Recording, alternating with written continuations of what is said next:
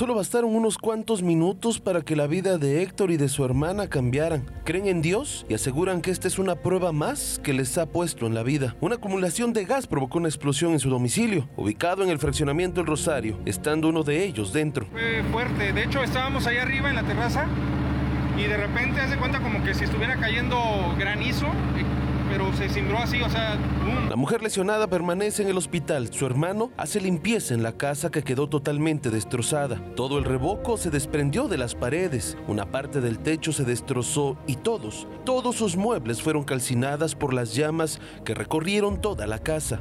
Todo luce destrozado, puertas y ventanas convertidas en carbón, al igual que sus pertenencias. No hay agua, no hay comida y tampoco hay ropa, o al menos un lugar para dormir. Son daños materiales que a fin de cuentas, pues no me interesa, ¿no? Este, se hizo con mucho sacrificio tener esta casa y las cosas materiales, pero lo que más aquilaté fue mi hermana, vine como, pues ahora sí como loco buscando, buscándola y este, no la encontraba y algunos vecinos me dijeron que estaba en esquina, la encontré con quemaduras de segundo grado. En estos momentos es volver a empezar, solo que las cosas se complican cuando también hay necesidades sobre la compra de medicamentos para su hermana que está internada en el Hospital General. Los doctores de una de otra manera me piden que yo esté, pero como yo les comento a todos ustedes, yo necesito trabajar pues para tener dinero y pues solventar las, las deudas que de una de otra manera se vienen acumulando.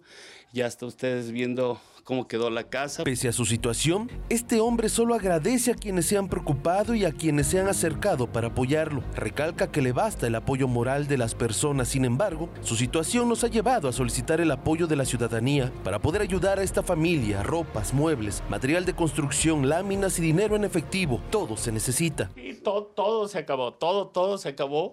Y lo único que he aprendido de esta experiencia que me ha enseñado Dios es hacerme una vez más fuerte, que eso es lo que yo a todo mundo se los digo, esto de verdad nos hace ser más fuertes en la vida y estoy listo, estoy puesto de seguir adelante. Para Mega Noticias, Iván Fierro.